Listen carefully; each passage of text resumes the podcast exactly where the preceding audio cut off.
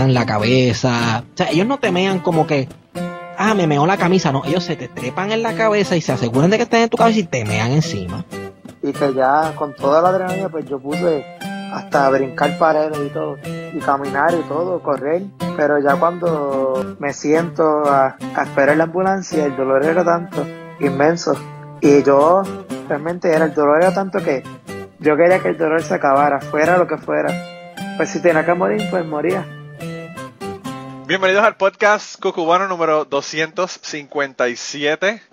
Esta semana estoy con una voz que a muchos de ustedes probablemente les resulte familiar, no solamente por el podcast Cucubano, sino porque, bueno, ella es uno de los estandartes del podcast A Teorizar. Eh, y estoy hoy con Blanca. ¿Cómo estás, Blanca? Pues muy bien, estoy muy contenta de volver a estar contigo. Mira, chica, eh, estaba viendo los números, ¿verdad? Porque a mí, ahí tengo un montón de gente que son nuevos oyentes, ¿verdad? y quería que supieran en qué otros episodios has estado, por si acaso quieren escucharlos también. Y este es el cuarto. Y estaba viendo el último episodio en el que tú estuviste. Estamos en el episodio 257 y el último en el que tú estuviste fue en el 152. Joder. Así que debería darte vergüenza. y lo que, lo que me resultó gracioso, que, te, que te, te mencioné, pero no te comenté antes de comenzar, es que Ruth estuvo hace dos episodios atrás en el podcast. Y es súper interesante porque ella hace dos años, casi casi el mismo día que, que grabamos el, episodio, de que no estaba en el podcast y el último, la última grabación que tuve, que tuve contigo fue el 3 de septiembre del 2018. Así que estoy, eh, buscando los invitados sin, sin hacerlo eh, intencionadamente, ¿verdad? Eh, estoy buscando los, invitados de hace dos años. Así que qué bueno que estás aquí de nuevo. ¿Cómo has estado, chica? Tanto tiempo. han pasado muchas cosas en mi vida. Vamos a decir que bien. bueno, pues no sé, no sé ni, ni si preguntarte o no preguntarte. no, es que a ver, uh, los años de historia son muchas historias, no, no dura tanto el podcast. Ah, bueno, pues eso, eso es bueno. Después que son historias eh, de esas que no se pueden contar, esas son las mejores. Bueno, hay de todas, de las que se pueden, de las que no se pueden, de todo.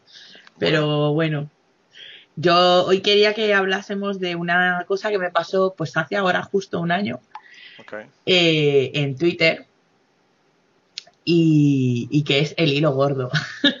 Sí, te he visto en el hilo gordo y no sé, me preocupa mucho eh, tu hígado porque eh, te van a dar úlceras en el estómago o te va, no sé, yo creo que te va a dar una aneurisma si sigues bregando con tanta gente estúpida en Twitter.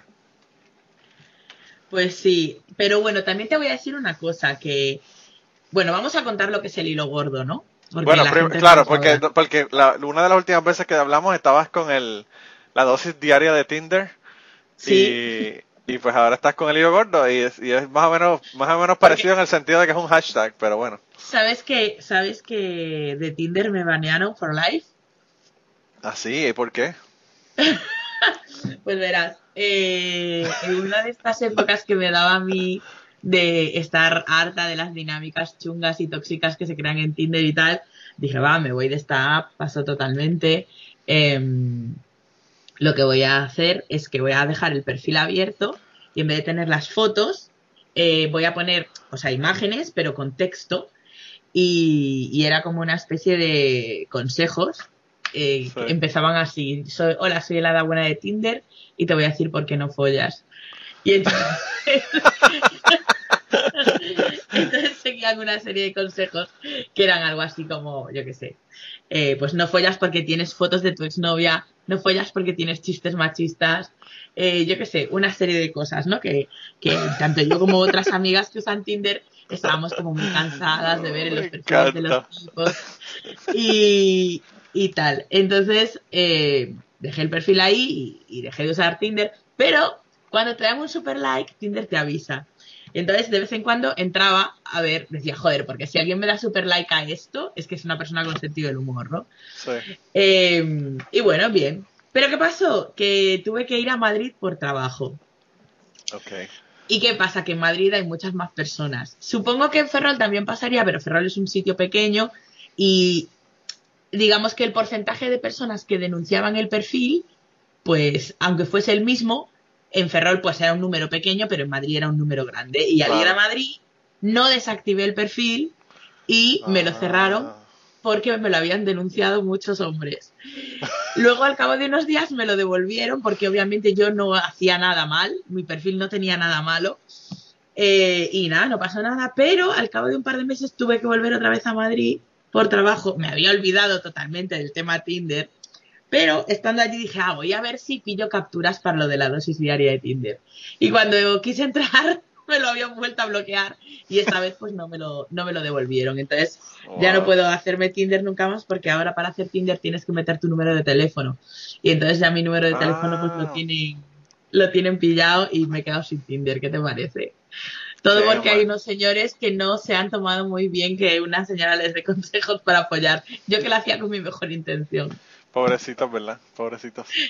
Eh, realmente te probaron, te probaron tu, tu, tu teoría. point. Tu teoría, tu punto, sí. No le siento Wow. nada bien. De hecho, este, este febrero estuve en Madrid por cosas y quedé con una periodista que quería entrevistarme para un podcast suyo. Y, y entonces dijo, ah, pero yo quería eh, grabarte usando Tinder y le dije, no puedo usarlo porque yo no tengo, no puedo hacerlo. Y me dijo, no te preocupes, lo hacemos con mi móvil. Entonces se abrió una cuenta en Tinder y tal. Y, tuvimos algunos momentos muy graciosos. Por ejemplo, un chico que ponía, no quiero sexo, no busco solo sexo, busco una compañera, no sé qué. Y le digo yo, ¿qué te apuestas a que si le doy, si hacemos match, le digo, qué pena que no quieras sexo porque yo solo quiero follar y me dice que follamos. Y tal cual. le di match, o sea, le di like, se hizo match y, y le, le entré así, ¿eh? Digo, hola guapo, qué, qué, qué pena que no quieras sexo porque yo solo busco sexo con compromiso. Y me dice, no, no, si a mí me vale. y yo, ay, mentirosillo, block. Me encanta.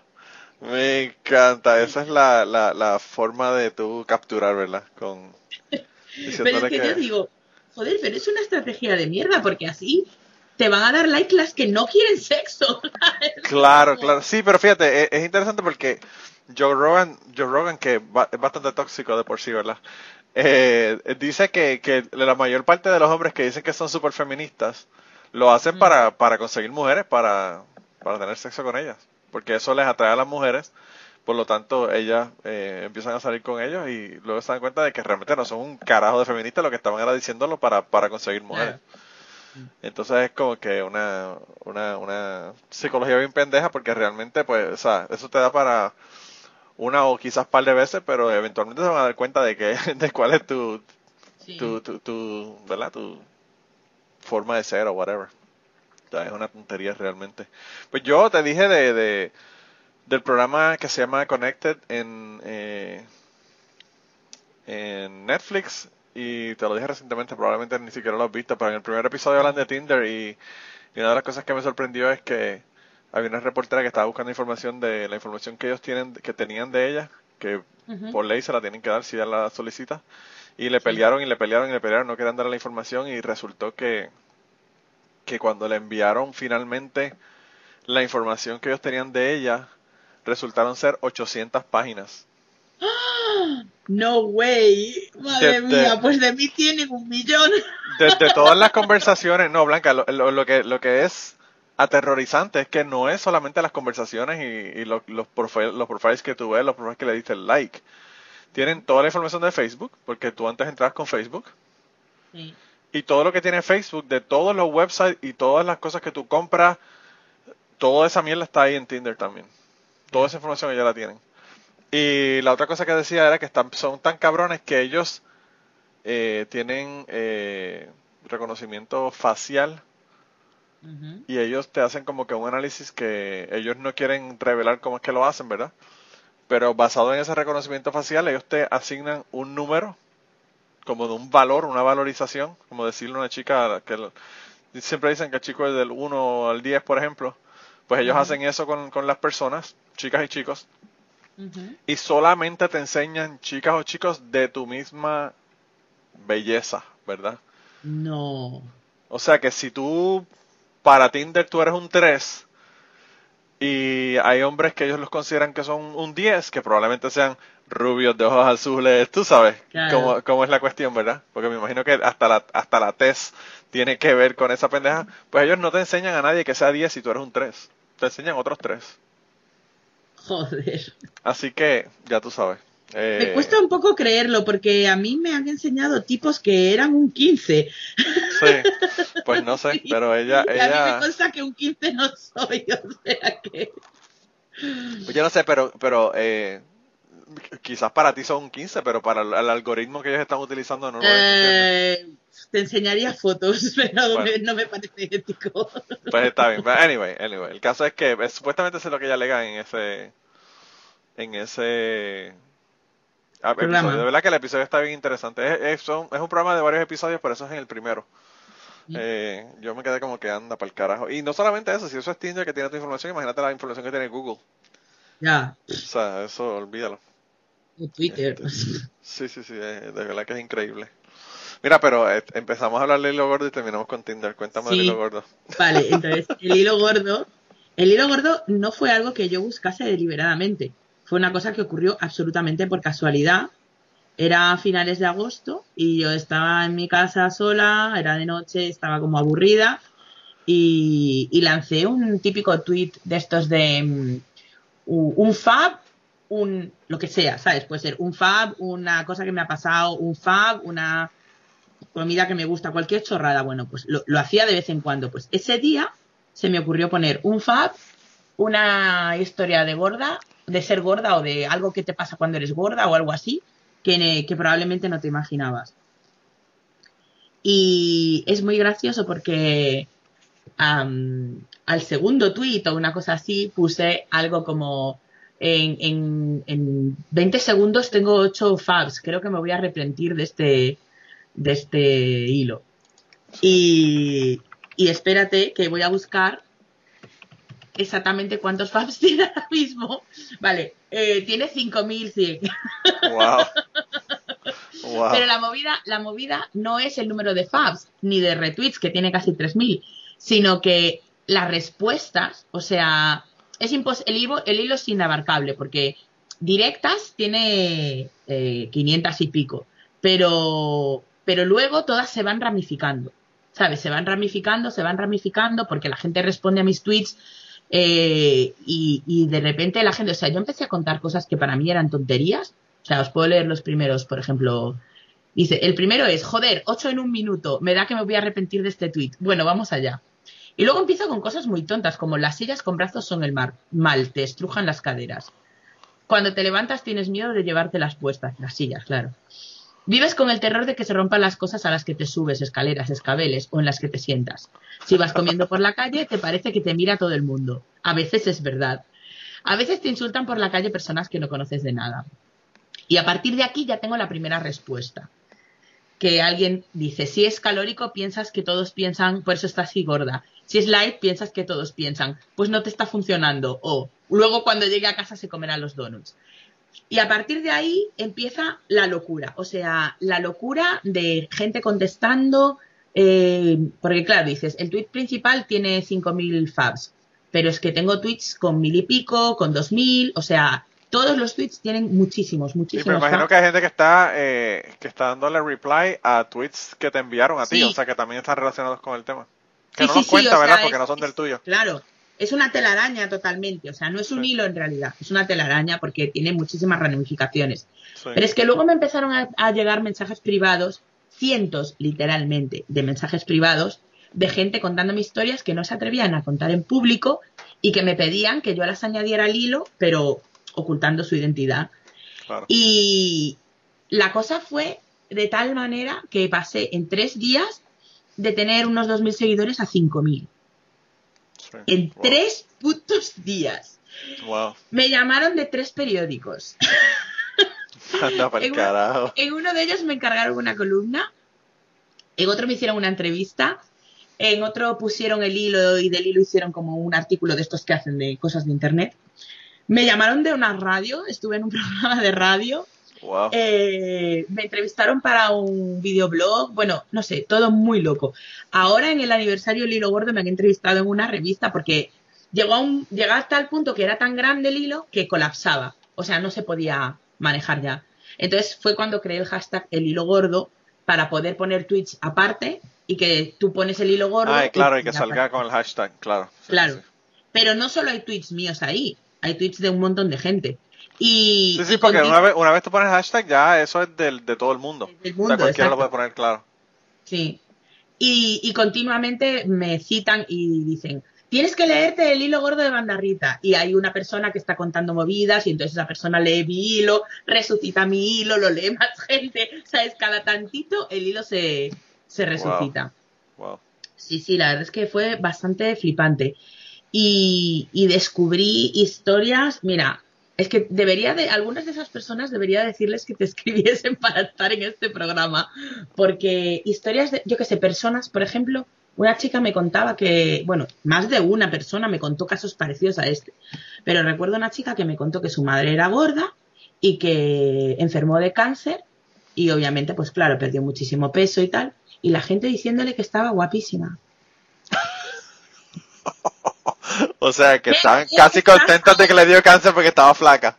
No me jodas. ¿De qué qué bien estás ahora? ¡Me estoy muriendo! o sea, literalmente. Wow. La gente prefiere que estés muriéndote a gorda. Pero eso a mí, fíjate, yo no sé, a mí eso realmente no me sorprende. Porque yo he visto mujeres flacas. Hay personas que son flacas y tú te das cuenta que son flacas porque son flacas. Sí. Hay personas que son esqueléticas porque quieren ser modelos y tú te das cuenta de que, de que realmente lo que tienen es anorexia, ¿verdad? Hay una diferencia entre ver una persona flaca y una persona anoréxica, que parece casi una momia. Y, y yo nunca he visto una de esas modelos que son así anoréxicas sonriendo. Es una cosa de hace que muchos increíble. años, pero muchos, muchos años, no sé, 20 tal vez, eh, le habían hecho una entrevista en un programa de la televisión española a Salma Hayek. Y, el presentador del programa le preguntó que cuál era su secreto para estar tan buena. Y ella le dijo, paso muchísima hambre. Y me encantó, porque normalmente las actrices siempre dicen en plan, no, como lo que quiero es que no engordo. Y dices, tú sí, una mierda.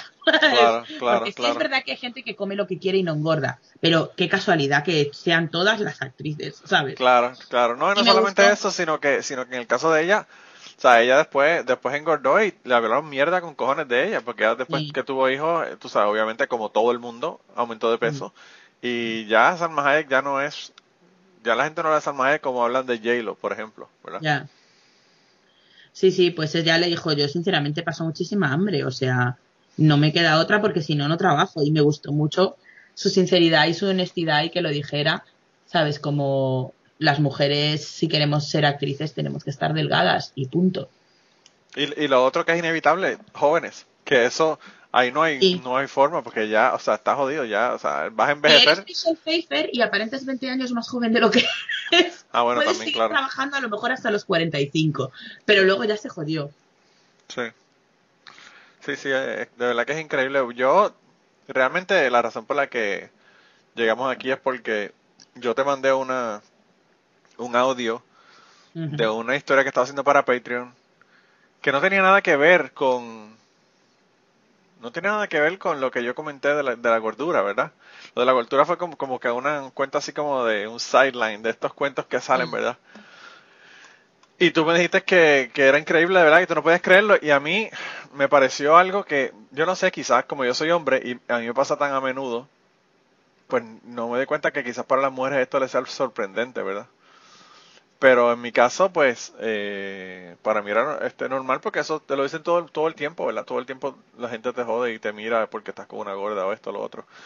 Pero lo que yo te comenté en ese momento fue que yo, cuando yo estaba en sexto grado, por cierto, Blanca, imagínate Mm. tus años de formación, en- estoy en sexto grado, eso serían 11, 12 años por ahí.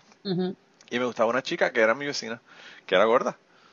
Eh, y incluso cuando hice la historia ya en Patreon, dije que estaba gorda y que no decía gordita, porque eso de gordita lo que, lo que refleja es que lo ves como un problema, ¿verdad? Lo, lo, estás minimizando para hacerlo Sí. ser Sí, mejor pero de lo ¿Cómo voy a decirle ¿Cómo voy a hacer gorda? eso? Claro, La claro. voy a llamar gorda.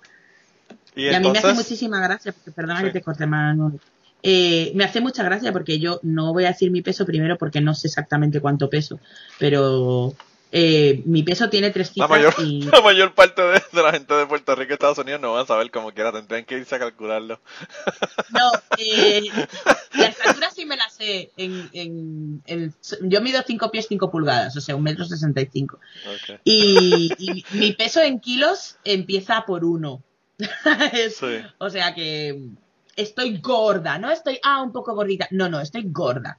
Y, y me hace mucha gracia porque a veces la gente, ¿sabes? Cuando una persona está así de gorda, no, no hay manera de minimizar eso, ¿sabes? O sea, Claro. y queda mucho peor que te digan, no, es que tú como eres gordita, es como, para mí es como ir a decirle a Magic Johnson, no, como tú eres altito. Hola, no soy altito, soy, Soy- Magic Johnson. Sí, claro, O sea, claro, más de dos metros. No, Soy no un soy gigante. altito. Soy un Claro. gigante. Entonces, es, es tan ridículo cuando a mí me dicen, no, como está rellenita. Yo, ¿rellenita? De comida, quieres decir. ¿Sabes? O sea, Wow, ¿qué me sí, estás?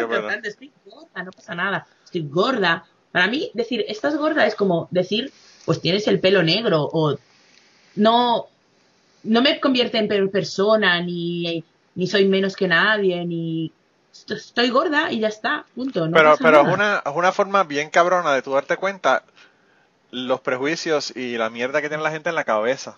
Porque lo mismo pasa en Puerto Rico. En Puerto Rico no, nadie es negro, todo el mundo es trigueño. Trigueño. Trigueño. Es que en España trigueño significa algo que no tiene nada que ver con eso. Ah, Para, bueno. en España, trigueño es un color de pelo. Es un color de pelo que no es ni castaño ni rubio, ¿sabes? Que es como castaño clarito. Eso es un trigueño. Pues en Puerto Rico te dicen trigueño para una persona que, que, que, que es negro, pero que no es bien, bien negro. Ajá.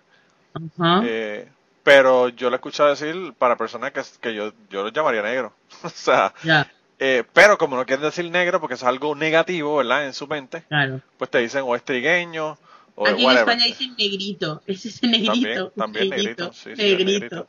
Claro, A lo mejor el negrito mide un metro noventa, pero es negrito. es un negrito. Siete pies, es negrito. Sí, el negrito de siete pies. Sí, es, es una mierda, es una mierda de verdad. Pero a nivel, el caso es que estaba contando la historia y hice ese comentario. Y estaba comentando de, de la mierda que me cayó encima por de mis amistades, porque estaba con ella Pero con esa edad, es que me parece fascinante que ya con esa edad se anden con esas cosas. Blanca, lo, lo más cabrón no es la edad. Lo más cabrón es que yo, después de eso, bueno, la, la novia que tuve después de esa pesaría 50 kilos, Ya. maybe, maybe. Si, si, si la mojábamos, pesaba 50 kilos. y todo el mundo, todo el mundo jode, que jode, que jode, que a mí me gustan las gordas, que a mí me gustan las gordas, como si eso fuera un problema, como si eso fuera algo malo, como si... Ya. Eh, incluso ni siquiera estaba con, con, con chicas que eran gordas, o sea que tampoco es que todas mis novias eran gordas, porque es la- lo que me gusta, no, ¿verdad? simplemente te gustaban algunas chicas independientemente, Independientemente de del peso, claro, sí. independientemente del peso. Me gusta esta chica porque es esta chica y es genial. O me parece Claro. muy guapa o lo que sea, ¿sabes? Sí, Y resulta que está gorda, pues ok, ¿sabes? No pasa nada. sí. Eh, y te digo, esto, esto me, los- me siguieron jodiendo hasta que entré a la universidad. O sea, la- la- y la razón por la que no siguió en la universidad es porque las personas con las que yo estaba en la universidad no fueron las personas con las que fui a la escuela. Ya. Porque si hubiese seguido con la misma gente en la universidad, probablemente hubiese seguido jodiendo. Seguro, habría sido el follagordas, pero vamos, seguro. Eh, sí, eh, está cabrón. Hay un comediante de Puerto Rico que, que siempre dice que le gustan las gordas y, y- le cae un montón de mierda por eso siempre todo el tiempo.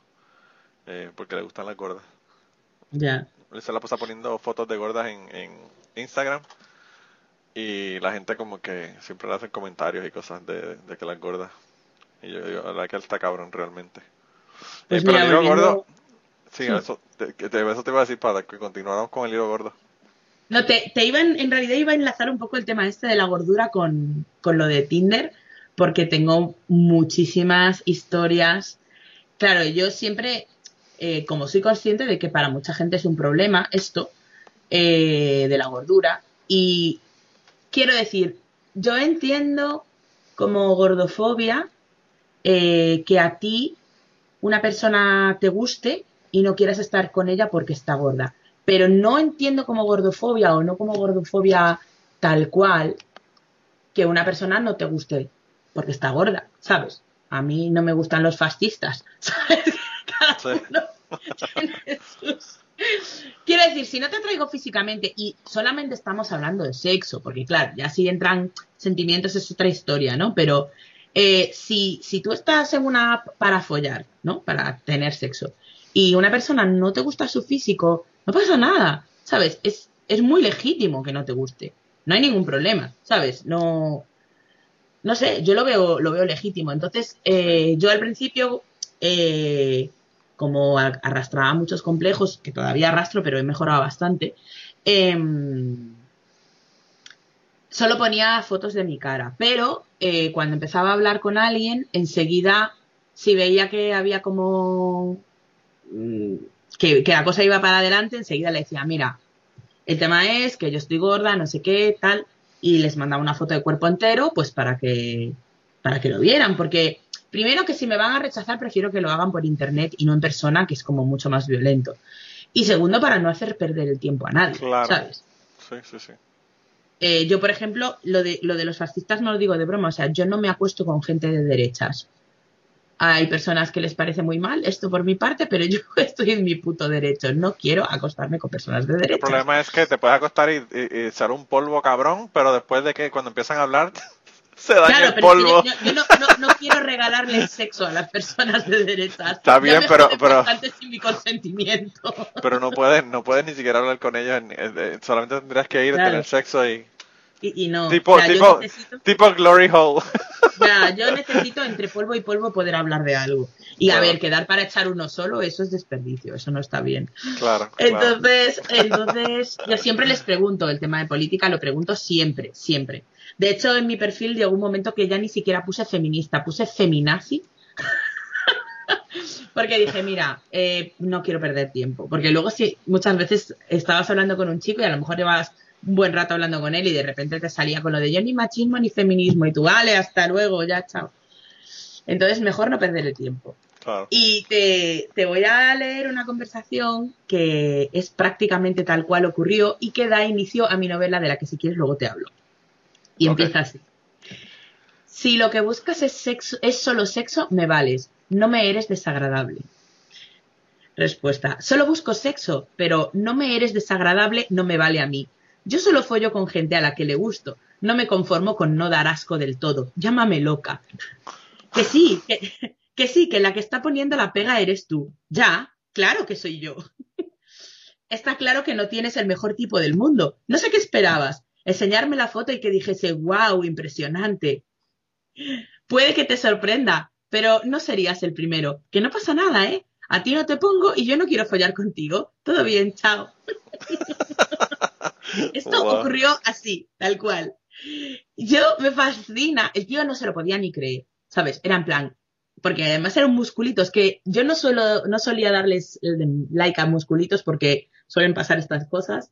Pero este tenía algo interesante en la descripción y, me hizo gracia. Y el tío era como en plan, la gorda esta me está rechazando a mí. no se lo podía creer. Pero que me parece un nivel de entitlement tan alto que una persona crea que después de decirle a alguien no me eres desagradable, esa persona va a querer follar contigo.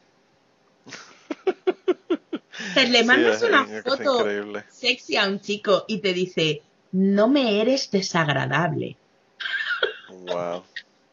What the fuck, Manolo? Es que me parece tan increíble que la gente crea que a las personas gordas se nos puede tratar de cualquier manera.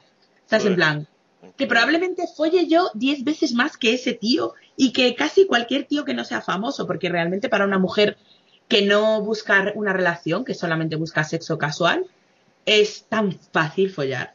Claro. Es muy, muy fácil. Pues mira, que es bueno que tú lo dices, Blanca, pero yo le hice eso a chicas y me dicen que eso, que eso no es verdad. No, ni poco.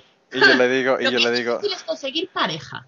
no, no, no, claro, pero, pero- porque, claro, porque la chica está pensando, yo quiero follar, pero quiero estar con esa persona. Claro. Y ya entonces eso es lo que complica la cosa. Pero si tú lo que quieres es chingotear como dicen en Puerto Rico, chingotear o chingar. Tú te vas a una barra y dices, quiero follar, ¿quién quiere? Y aparecen no, 12. No hace falta eso, te lo juro. O sea, eh, pero pruebas con uno, pruebas con otro, a la tercera cae. ¿sabes? o sea, no, Sí. no hace falta esforzarse mucho. No, Claro, claro. Mm, es muy fácil. Yo, yo creo que ya te lo conté alguna vez. Yo cuando me separé, pues eso, tenía muchísimos complejos de mi cuerpo y tal, y estaba convencida de que no iba a volver a echar un polvo en mi vida. Y aún así, pues dije, como soy una persona optimista, me, me instalé, me Soy una persona optimista. me instalé. Dije, bueno, pues si no follo, no follo, pero si no pruebo, seguro que no follo. Claro. Y, y, y me quedé increíblemente sorprendida de lo fácil que era, pero muy, muy, muy fácil. O sea, ¿sabes, ¿sabes en How I Met Your Mother el capítulo en el que Barney quiere hacer la semana perfecta? No, eso no lo he visto. La semana perfecta era acostarse con una mujer diferente todos los días de la semana. Eso podría, eso podría haberlo hecho yo todas las semanas si quisiera, pero no yo, cualquiera. Sí. O sea, es cualquier chica que, que no busque nada más que sexo y que tenga una mínima labia, pero una cosa normal, vamos, que no sea una piedra. Y bueno, a mí uno me dijo una vez literalmente, ¿eres un tío? Y le dije, no. Pues entonces si tienes todos los dientes me vales. Oh, wow. y si no los tienen mejor, porque las mamadas son mejores. decirle, decirle, ¿estás muerta? Si tu temperatura corporal ha descendido debajo de los 35 grados centígrados, me vales. Wow. O sea que, eh, y de hecho, en la columna que escribí en el, en el diario, en un blog que tienen, que se llama Micromachismos, eh, yo decía que, que había descubierto con asombro que no solo me era muy fácil follar, sino que en ningún momento me acosté con ningún hombre que no me gustase. ¿Sabes? No es que digas, no, me tengo que conformar con lo que me den. No, no, no, no. O sea, yo solamente me acosté con hombres que me atraían, exclusivamente. Sí. Y fue muy gracioso porque, por supuesto, por supuestísimo, hubo un montón de señores que vinieron ofendidísimos a decirme que de qué coño me quejaba, porque el, ar- el artículo de lo que iba era de que es muy fácil eh, conseguir sexo, otra cosa ya es la calidad, eh, pero es como que los hombres no, no les molesta o no les importa follar con gordas o incluso les gusta, los hay que les gusta mucho, pero no quieren que se sepa. Entonces, como hay esta especie de idea de que las mujeres solamente queremos buscar novio y o marido, eh, la mayoría no repiten y, y yo he llegado a la conclusión de que es porque tienen miedo de que si quedan más veces conmigo, eh, pues yo quiera ser su novia o algo así. Y claro, como van a salir con una gorda. O sea, Claro, claro. Está buena para chingotear, pero no para, para Claro. pareja. la gorda te vas a su casa y te la follas, pero no se le enseña a los amigos. Lo, que, una lo que- gorda... lo que me pasaba, por la razón, la razón es por lo que me pasó a mí. Porque son los amigos los que te joden. Yo, Claro. había un tipo con el que yo trabajaba que siempre estaba hablando de las mujeres gordas. Blanca, yo quisiera que tú vieras a ese tipo. Ya, yo no tengo fotos de él, pero me encantaría enseñarte una foto. Pero visualiza en tu cabeza Humpty Dumpty. Ese era el cabrón tipo ese. Siempre quejándose de las mujeres tan gordas. Que si las gordas, que si esto, que... y yo pensando, cabrón, tú no tienes ni dientes. ¿De qué carajo tú estás hablando, verdad? Pero se le faltaban dos dientes, le faltaban dos dientes de la frente, by the way. Y, Oh. Sí, y entonces, este, después lo veo un, un domingo con su esposa haciendo compras y la señora era casi tan gorda o más gorda que él. Y yo digo, cabrón, ¿por qué tú no dices lo que estabas diciendo de las mujeres gordas ahora, aquí, adelante de ella, cabrón? ¿Por qué tú no me dices eso? No sé, quizás, quizás sí. Pero, Pero, es muy gracioso porque sabes que yo en Tinder, digo en Tinder, en Twitter soy muy combativa y hablo de muchas cosas y no tengo pelos en la lengua y cada tantito pues algún hilo mío coge un poco de aire y entonces aparecen los señores a insultarme. bueno, pero tú y- tenías, tú tenías tu canal de YouTube también que tenías un montón de gente jodiendo ahí. Y- Tenías el Twitter, lo- estabas por todos lados jodiéndote la vida. Y, Y para colmo atea, para acabar de joder. Pues total, que, que por supuesto siempre vienen a llamarme gorda y fea. que digo yo, vale, gorda sí, ya sé que lo soy, pero fea, no me jodas, fea no soy. Te aceptó uno pero no el otro. Eso y, y eso me, me fastidia muchísimo, o sea, les fastidia muchísimo. ¿Sabes? Ver a una mujer, encima más una mujer gorda, con cierta autoestima, eh, es que les revienta la cabeza y se cabrean muchísimo. Pero lo más gracioso de todo es que los tipos que vienen a llamarme fea, deberías verlos, ¿sabes? Es como, pero tú como tienes vergüenza de ir llamando feo a nadie, desgraciado, que eres Claro. más feo que el pari chupando un limón, ¿sabes? O sea, es que me parece increíble, pero increíble. En Puerto, en la- Puerto Rico dicen más feo que una patada en los huevos. Pues sí, más o menos. ¿A quién llamas fea tú, desgraciado? Y aparte, por muy fea que yo fuese, eso no me iba a quitar la razón.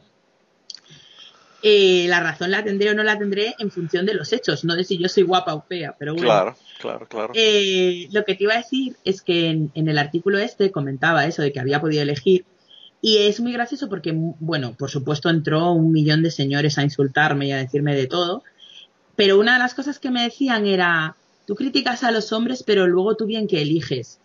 Y yo, vamos a ver, si a mí me parece perfecto que elijan, yo lo que estoy criticando es que te guste una mujer, disfrutes del sexo con ella, pero te avergüences y no quieras volver a quedar con ella porque está gorda. No que no te gusten las gordas. Y todos daban por sentado que yo al decir que había elegido, me refería a que solamente había elegido a tipos delgados y, y musculados, cuando no. Mi, mi criterio para elegir es otro. Pero ellos estaban proyectando en mí sus mierdas, ¿sabes? Dando por hecho que yo cuando hablo de elegir o de hombres que me gustan, estoy diciendo hombres delgados, canónicos, y no, para nada. De hecho, eh, he estado con toda clase de hombres. O sea, he estado con hombres que anunciarían calzoncillos, que podrían anunciarlos, con hombres más o menos igual de gordos que yo, con hombres altos, bajos, mm, rubios, negros, blancos, de todos los colores. O sea, mi criterio no tiene prácticamente nada que ver con el físico. O sea, pero por supuesto, eh, estos señores tan ofendidos con el hecho de que yo dijese las cosas que decía, pues... Y mierda por no es, supuesto- la mierda es que están ofendidos, pero ellos, ellos también lo dicen. Ya. Cosas como esas las dicen ellos también, o sea, que no sé, esa, esa doble vara está bien cabrona realmente. Pero si a mí me parece fantástico que la gente folle con quien decide, es que ya solo faltaría. ¿Sabes? O sea, lógicamente, claro que la idea es que todo el mundo folle con quien le gusta. Es que si no, ¿qué mierda es esta? ¿Sabes? Si no son violaciones. Claro. si no El son problema- violaciones. El problema es que a esos señores solamente les gustan las modelos. ¿Sabes? Ese es el puto problema. Claro, pero el problema es que yo, yo siempre soy de la idea de que uno tiene que exigir lo que uno da, ¿verdad? Si yo soy un gordo, pues yo no puedo ponerme con exigencias de conseguirme una chica que sea anoréxica. O que sea anoréxica No. para, para que yo esté con ella. No, quiero decir, eh, a ver, en cierta medida sí, pero yo creo que lo ideal sería que eh, la gente nos gustase por mil motivos más aparte del cuerpo. O sea, que bueno, que el tema de, de las preferencias es muy, es muy personal de cada uno, pero no sé, a mí me excitan muchas cosas más que un cuerpo, ¿sabes? Sí. O sea, a mí me excita mil veces más una mente que un cuerpo. De hecho, siempre digo que hay muy pocos cuerpos que no compensen una buena muer- una buena mente, ¿sabes? O sea, yo un tipo que me río muchísimo con él, que tiene una conversación inteligente, que habla de las cosas que le interesan con pasión y tal. O sea, a mí eso, Yo tengo ese mismo problema, Blanca. y y lo, lo triste es que, yo no sé, pero yo... eh, es bien, bien difícil conseguir una chica súper linda que me guste muchísimo y que tenga cerebro también. Eh, la mayoría es como que, ugh, yo no sé. Ha- Hablando de poder hablar con ella mientras echo dos polvos, ¿verdad? ya. Claro, entre polvo y polvo que haces, miras al techo, es que Sí. me parece, no sé. Pero Mira, hay una, hay una, hay una, hay una película que me gustó muchísimo y fue por, básicamente es eso, una pareja en la cama teniendo sexo y hablando. Eh, y, y es bastante casual el asunto. La, en la película se llama En la cama, así que se la voy a recomendar a la gente. Eh, si la quieres te la envío Blanca para que la, para que la vea. Eh, a mí me pareció genial esa, esa película. Eh, Yo creo que esa película he visto algún trozo. ¿Quiénes, ¿quiénes salen? de verdad que no ¿Es sé. una película francesa puede ser? No, no, era en español. Eh, el- o sea, la película era en español. pero no sé, no sé de quién es. Déjame ver. Bueno, ya la buscaré. En la cama, Pues- título original. Una cosa que me llama muchísimo la atención, iba a decir de los hombres, pero las mujeres también lo hacemos, o lo hacen, eh, porque yo ya, de- ya me he quitado de eso, Sí, es eh, buscar siempre el mismo tipo de pareja y luego pasártela cagándote en esa persona porque es como tú la has elegido. ¿Sabes? Es en plan, el típico chico que siempre sale con la típica chica mona, delgada, que todo es sí y no, y jiji, jaja, y Sí. solo quiere que compras, y luego se pasa el día cagándose en que no tiene nada de qué hablar con ella, en que tarda mucho en arreglarse, en que solo ir- quiere ir de compras. Y yo, ¿cómo crees que se mantiene esa apariencia? claro, claro, claro, esa claro. apariencia de- requiere muchísimas horas de dedicación que no puede dedicar a otras cosas. Claro, Pero con tus amigas que no tienen esa apariencia, con las que te hartas de reír, con las que compartes aficiones, con esas no. Con esas no quieres follar. Esas no, porque no son como esa tía que sales con ella y, y lo detestas, ¿sabes? claro. Y luego las tías igual. Es que mi novio solo quiere ir al fútbol, pues búscate uno que no le guste el fútbol. ¿sabes? Claro. Es como que estamos todos sometidos a una serie de patrones en el tema de las relaciones sexuales y afectivas que a los que no somos capaces de renunciar y que nos están jodiendo la vida continuamente porque no Y que no lo sabemos porque nos estamos quejando todo el tiempo. Claro, Sin embargo, no hacemos nada. Sin embargo, no hacemos nada para cambiarlo. Eh, sí, sí, es, es bien cabrón. Lo mismo pasa. O sea, yo, yo estaba viendo una vez una, una comediante que, por cierto, estoy muy molesto porque ya no está haciendo comedia, está de, de motivational speaker ahora ella. Eh, que, que le decían. Se llama se ve Lisa. que ganaba más dinero así. Sí, se- eh, bueno, yo creo que ella ya es millonaria, yo no sé para qué quiere más dinero, pero bueno, hay gente que hay gente que nunca el dinero le es suficiente, no importa la cantidad que tenga. Eh, pero ella se llama Lisa Lampinelli y le decían The Queen of Mean porque eh, todos los chistes eran chistes insultantes, racistas, o sea, era, era Ya. eh, entonces ella era como que lo- los gays, yo no sé por qué, tenían una obsesión con ella, les encantaba, ¿verdad? Y entonces ella decía que que a ella le encantaban los gays porque todos tenían unos cuerpazos, pero el problema es que para desarrollar ese cuerpo solamente se desarrolla mamando esos abdominales. Y por eso, y por eso ella no podía estar con ellos, porque era la única forma de desarrollar esos abdominales era mamando. Ah, de verdad que esa mujer estaba brutal. Pero no sé, Blanca, yo pienso que, que, que es una hipocresía bien cabrona porque tú te pones a ver lo- los cuerpos en general de la gente Mm, la, el mínimo de los cuerpos son esculturales y, mm. tú sabes, en la mayor parte de los cuerpos la gente tiene cuerpos normales con defectos, con esto, con lo otro, más gordos, más flacos, pero esos, esos cuerpos de modelo son los mínimos, o sea, que, que estamos, estamos estableciendo una preferencia, ¿verdad?, en la mente de la gente que no se ajusta a la realidad. Sí. De hecho, fíjate, eh, una Y, cosa no, me y, y menos ahora, Blanca, porque todo lo- el teléfono, cuando yo voy a sacar un fucking selfie en el teléfono, tiene un filtro, que yo no le he pedido Sí. que ponga el fucking filtro, pero lo tiene. Mm, O sea, es como que eh, ya no puedes ni siquiera ver tu cara como es. Normal. Tienes que tener un jodido Mm. filtro. O sea, es una, una cosa increíble. Pero fíjate que el tema de la gordofobia es tan eh, flagrante y tan brutal que en el hilo gordo respondían un montón de, sobre todo chicas, también hombres, pero sobre todo mujeres, eh, que no estaban gordas y que se identificaban muchísimo con las historias que contaban personas que sí lo estaban. ¿Sabes? Como la vergüenza en el sexo, eh, bueno, un montón de cosas que dices tú, pero tú no tienes ni un solo motivo para sentirte así.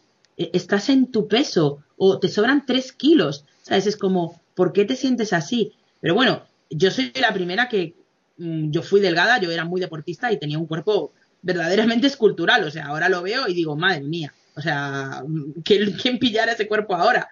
Y yo vivía absolutamente convencida de que era Jabba el Hutt. ¿Sabes? Yo creía que era un monstruo eh, repulsivo. Porque la publicidad, sobre todo, pero bueno, también el cine, todo, todo, eh, ejerce un- una presión tan fuerte sobre los cuerpos y sobre no estar gorda que llegas a distorsionar la realidad. Sí. Pero además de eso, antes, antes, los cuerpos que tú veías en el cine y en la publicidad Mm, eran básicamente lo que estamos viendo. Ahora ni siquiera, porque ahora la realidad que, que tenemos en la publicidad y en, y en las películas y todos lados, realmente no es la realidad. No. Es todo fabricado. Entonces, No, Si antes era- si antes eran era personas difícil. excepcionales, pero, pero personas. Claro, No, no dibujitos. personas que existían, no personas que después tú las ves en un avión y dices, "Ah, anda, por carajo, esta es tal y tal o otra modelo o- tal esta actriz, tú sabes, y tú dices, diablo. O sea, no se parecen nada, no se parecen nada realmente.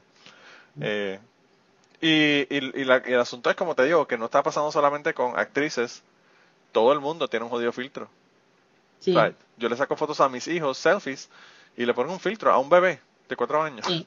Y es como que, Bueno, wow. me, me acuerdo cuando el portero de la selección española, Iker Casillas, y su esposa, que es periodista, Sara Carbonero, tuvieron a su bebé, fue muy comentada eh, la portada de, de una revista que le hicieron Photoshop al bebé, pero o sea, le hicieron un Photoshop, un airbrushing, que dices tú, pero ¿cómo le haces un brushing a un bebé? A un bebé. Es el, el epítome de, un rostro perfecto. De la piel O de sea, bebé, de la piel de de la piel de bebé. O sea, Literalmente. Eh, sí, es increíble. Eh, de verdad que. Yo no sé, no sé. ¿Cuál es, cuál es? Realmente, el problema es que yo no veo que esto vaya a cambiar, ¿verdad? No veo que esto se vaya a mover para el, para el a lado mejor, contrario. luego, no. ¿Cómo? A mejor no sé.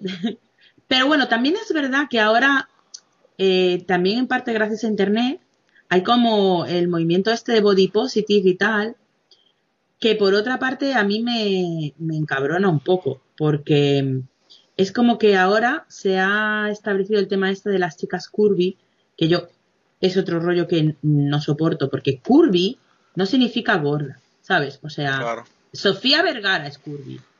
Sí. ¿Sabes? Puedes, puedes ser gorda y curvy, gorda y no curvy, y curvy y flaca.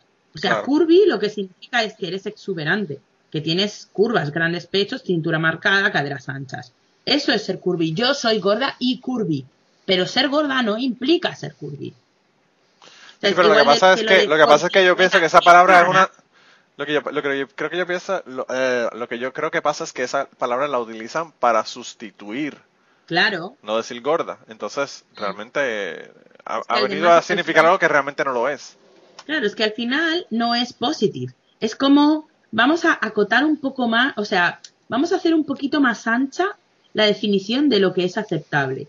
Es decir, si eres gorda, pero tienes la cintura marcada, si tienes silueta de reloj de arena, y si tienes la carne firme aunque estés gorda, y si no tienes estrías, no sé qué, entonces te dejaremos existir, ¿sabes?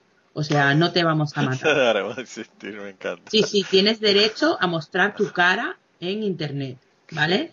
Pero si no es así, entonces sigue siendo una puta gorda de mierda. Claro. entonces, ni, ni, ni gordibuena, ni curvy, ni hostias en vinagre. Gorda, y ya está.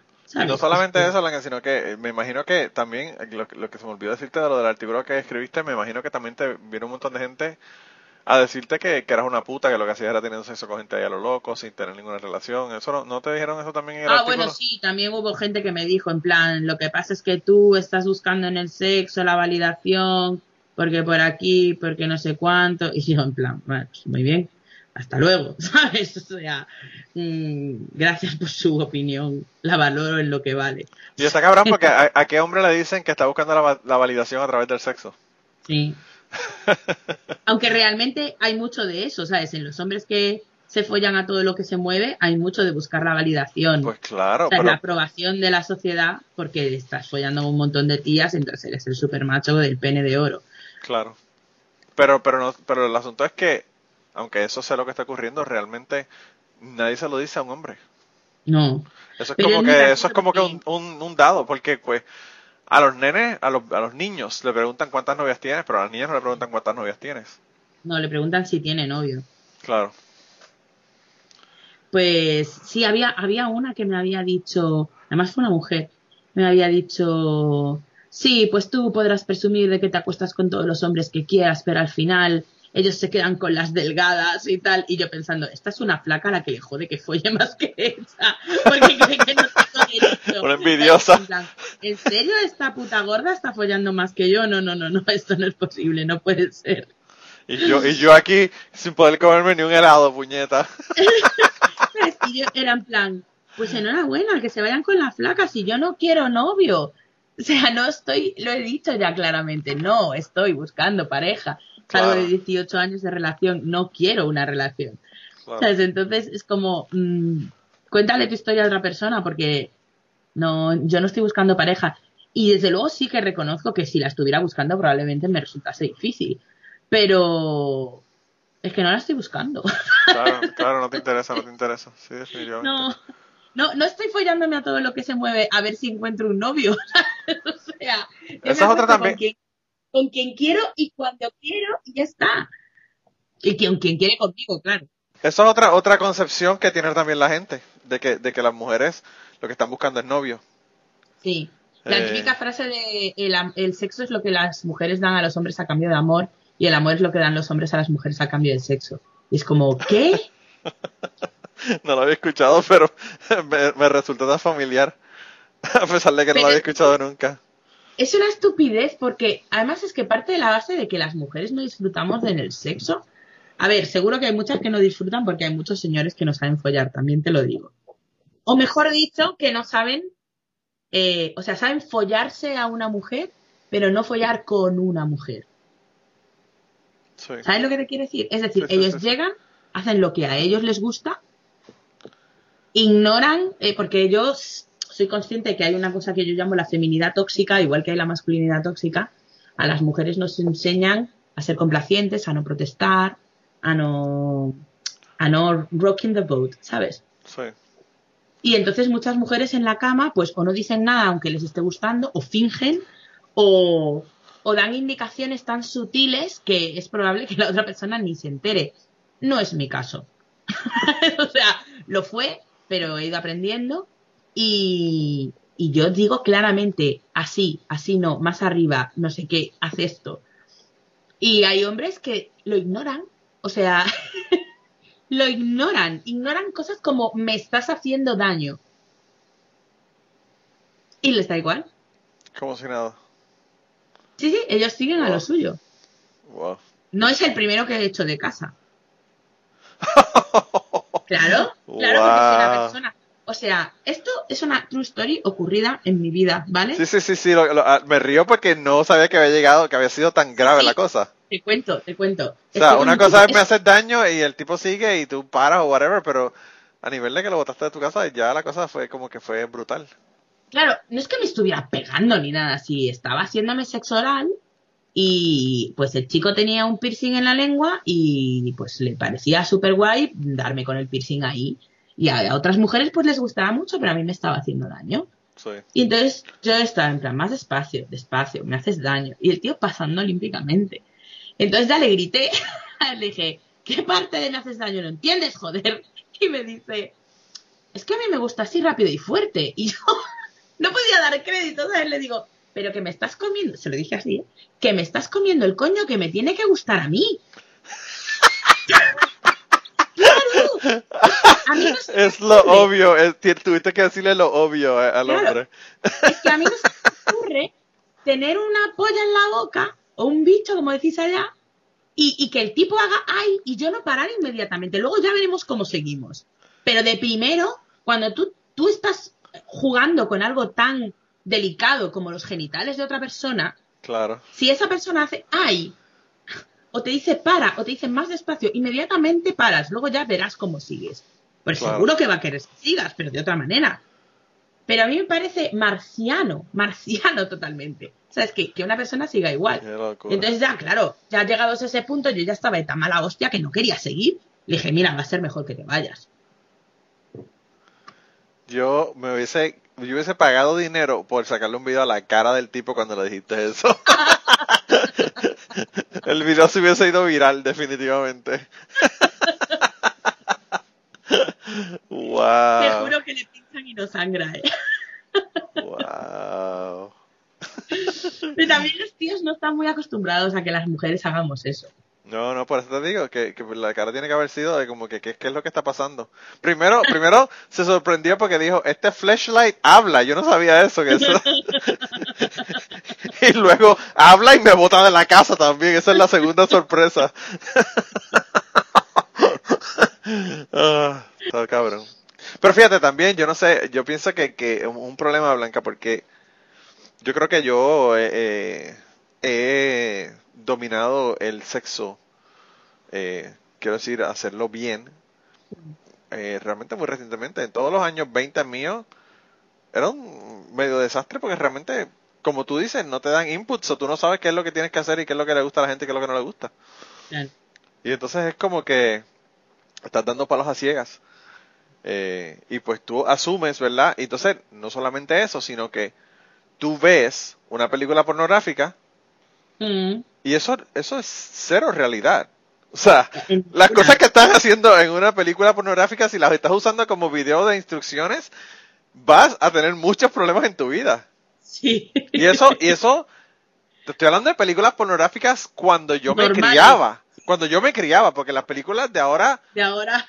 eh, mano, o sea, las películas de ahora, yo las veo tan violentas que yo digo, es, es que esto no, es que esto no puede, ¿a quién carajo le gusta esto? Sí, tú, tú ahora entras en, un, en una página de vídeos porno y pones vintage y ves el porno de los años 80 y es que casi ni parece porno Claro. en comparación con lo que se hace ahora. Sí, sí, sí, Y claro, eh, el problema es que una persona adulta lo ve y ya sabe que eso no es así. Pero estamos, tenemos un problema grave y es que ahora hay muchas, muchas gente, sobre todo chicos, que se han formado con el porno en el móvil desde muy pequeños. Entonces, su concepto de lo que es el sexo es eso. Y no saben que las mujeres eh, están lubricadas de antes, que se han hecho una lavativa cuando hacen sexo anal, que se han dilatado antes, que los hombres se meten drogas, o sea, no tienen ni puta idea de que nada de lo que sale ahí es real. Por eso te digo, Nada. es una locura. Eh, sí, sí, sí, o sea, yo a mí Y realmente... entonces, claro, eso provoca que, que los jóvenes tengan unas vidas sexuales frustrantísimas. Porque ellos, eh, obviamente, pues las chicas no responden como las chicas del porno y a las chicas, pues claro, las tratan como la mierda. Pero las chicas del porno también las tratan como mierda. Yo he visto unos videos Sí, claro.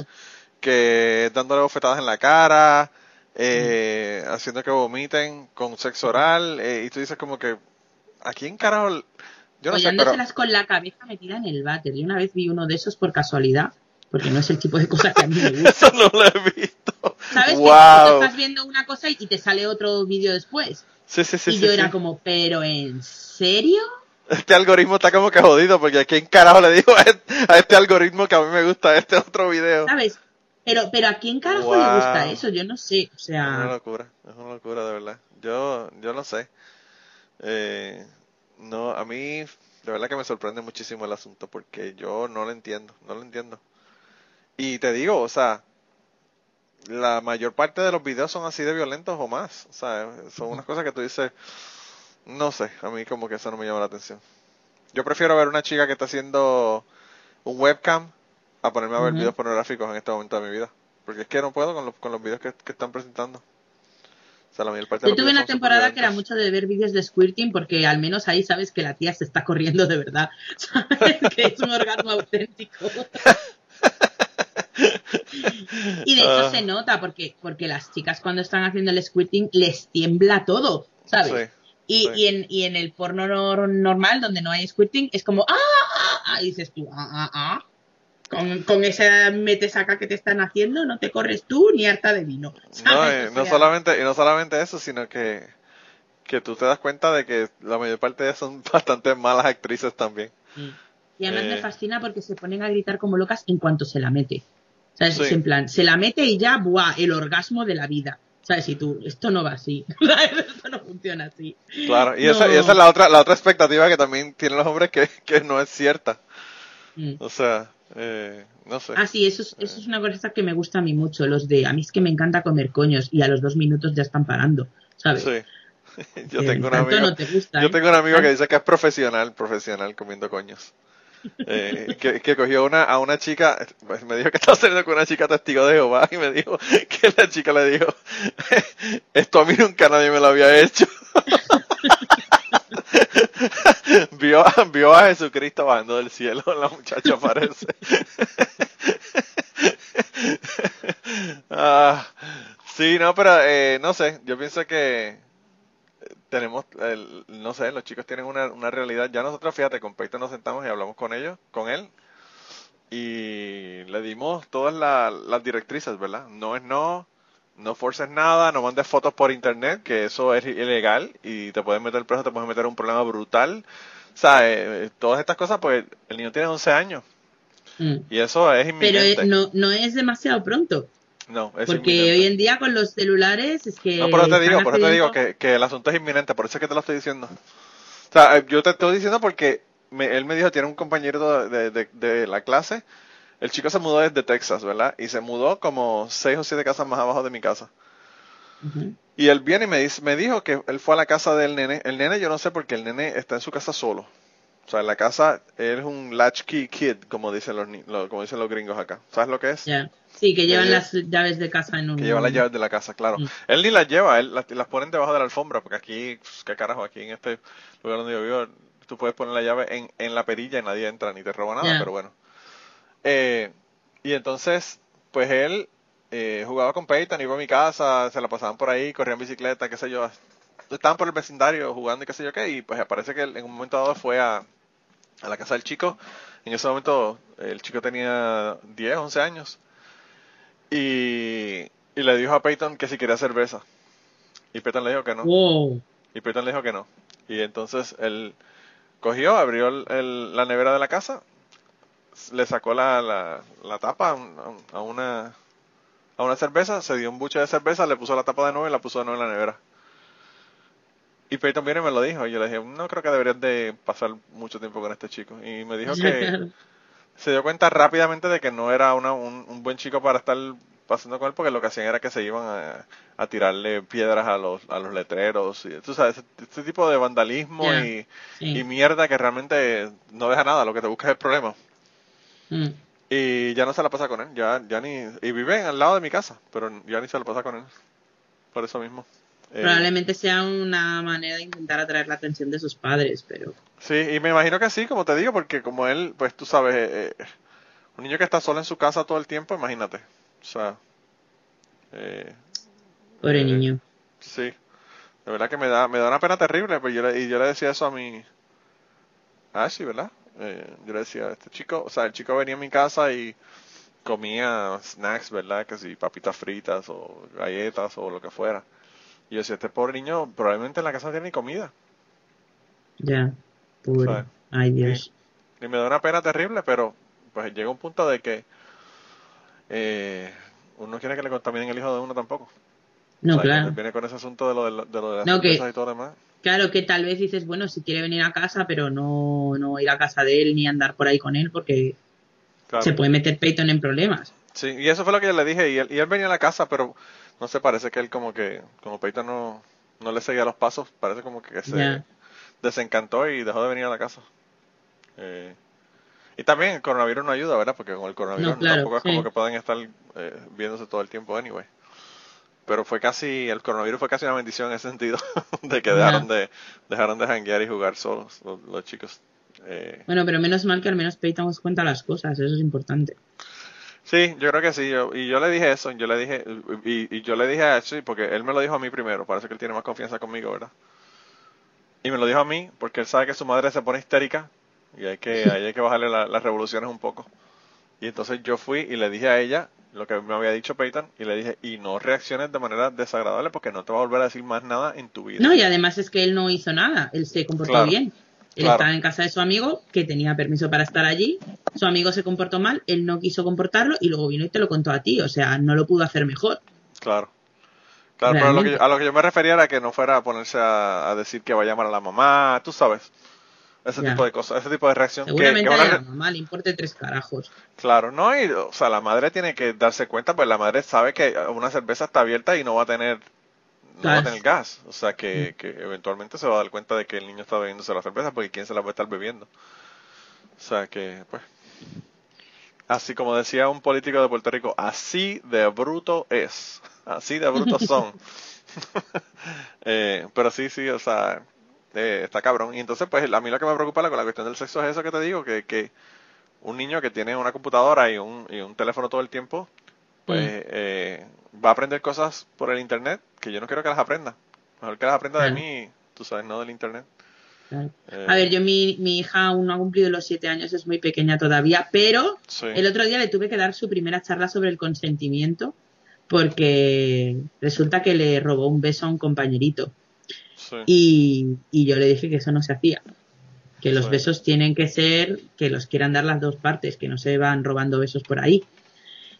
Y pero sí que es una cosa que bueno, ya en Estados Unidos ya ni, ni, ni nada, porque el, el tema de la educación sexual consiste en no lo hagáis.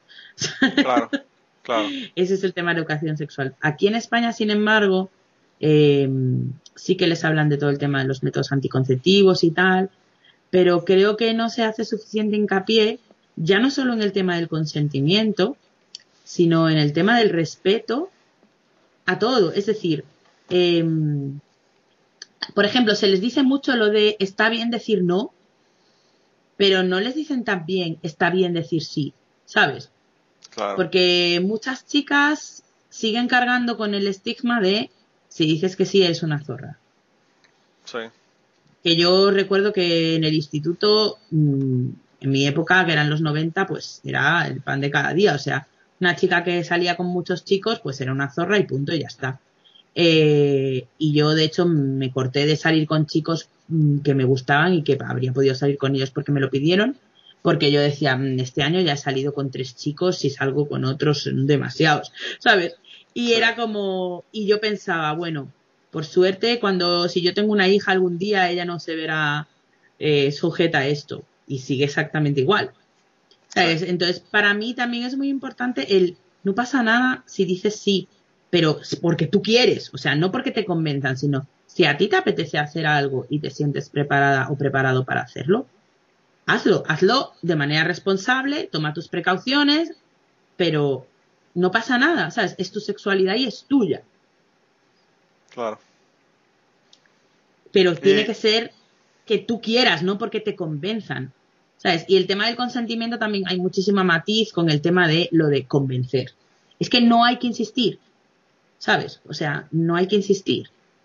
Si una persona te dice, no, ya está. Cuando lo quiera hacer, no te preocupes que ya te lo dirá. Claro, no, y, y no solamente eso, si, si, si, si la persona quiere, no lo tiene que preguntar tres veces. Claro, De la primera te dice que sí, si quiere. claro. Sí, Bueno, que hay algo de verdad en que algunas mujeres todavía creen que si le dicen que sí a la primera, pues no, no está bien. Pero de todos modos, ante la duda, más te vale quedarte sin follar, es que ya Ah, bueno, claro. otro día, que no estar incomodando a una persona que realmente no quiere, ¿sabes? claro. Que yo siempre digo lo mismo, pues ante la duda te quedas sin follar, ¿sabes? Es que no es tan difícil. Sí, ¿Qué prefieres? Es que yo no entiendo. Bueno, hay muchos tíos que prefieren meterla a costa de lo que sea, está claro.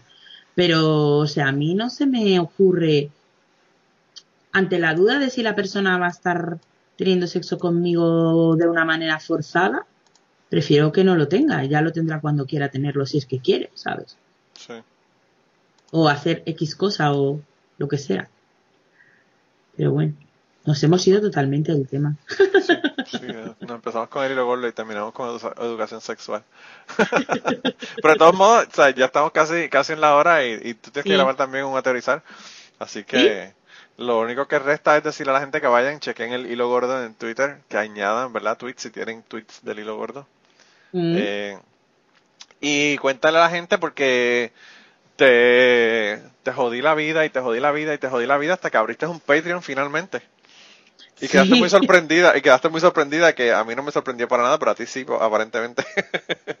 Sí, me sorprendió porque eh, la, yo pensaba que tendría bastantes personas que se apuntasen con un dólar a- por cada publicación Y, y en verdad tengo pocas de un dólar, pero tengo más de, de precios más altos, no sé cómo, tarifas, no sé cómo llamarlo, tires, Sí. tiers. Y. mm, Niveles. Niveles, eso, gracias. y sí, la verdad es que ya llevo unos cuantos meses. eh, soy bandarrita también en, en Patreon. Y hago un poco lo que hago en Twitter, pero de otra forma.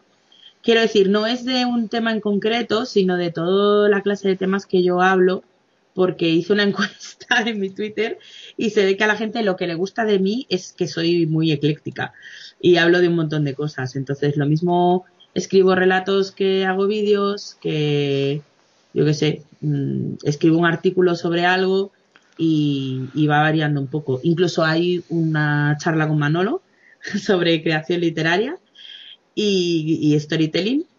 Y nada, cada mes voy subiendo cosas distintas y bueno, aparte de las personas que, que se hagan mis mecenas, pues tienen eh, regalos especiales en función de, de su aportación. Y nada, quien quiera pasarse por allí, que se pase y yo estaré muy agradecida.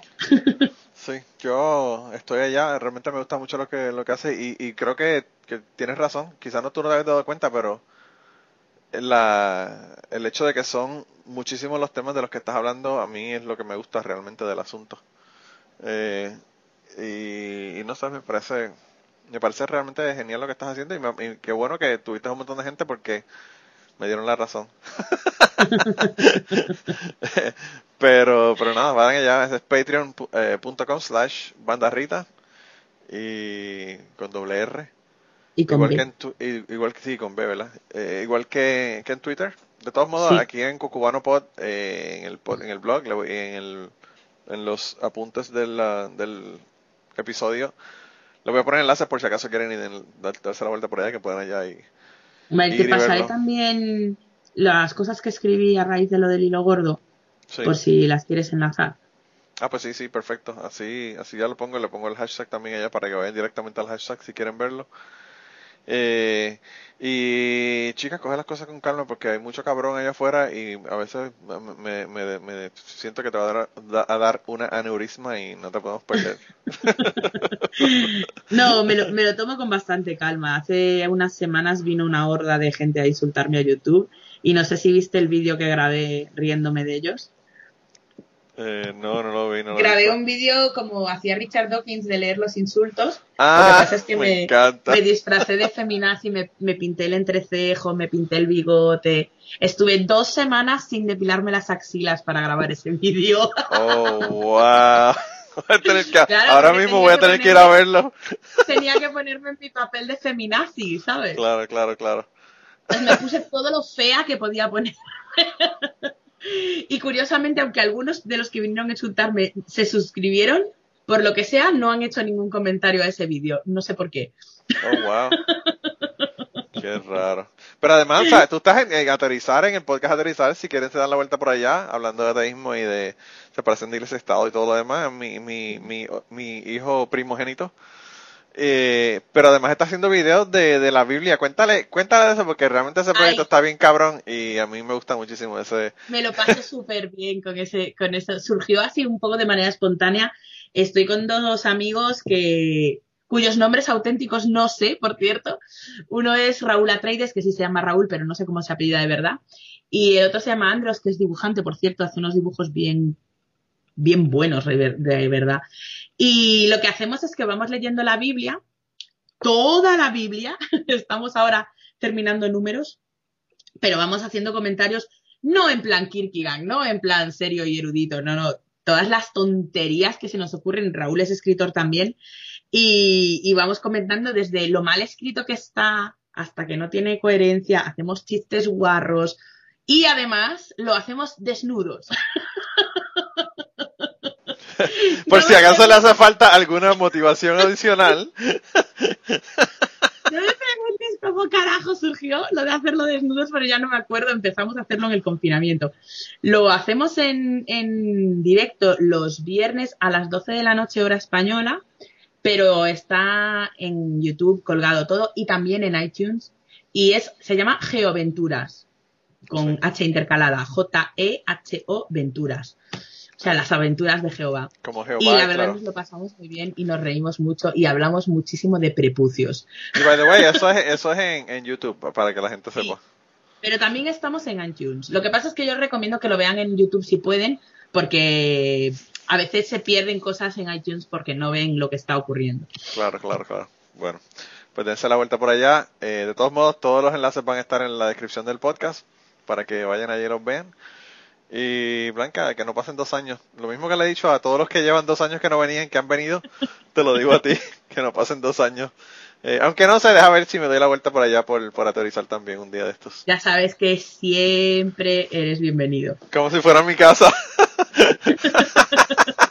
Sabes que yo en todos los programas digo está cabrón en tu honor. Sí, yo sé, yo sé. De verdad que has- has cogido la, la antorcha y he seguido corriendo con ella y de verdad que me llena de alegría.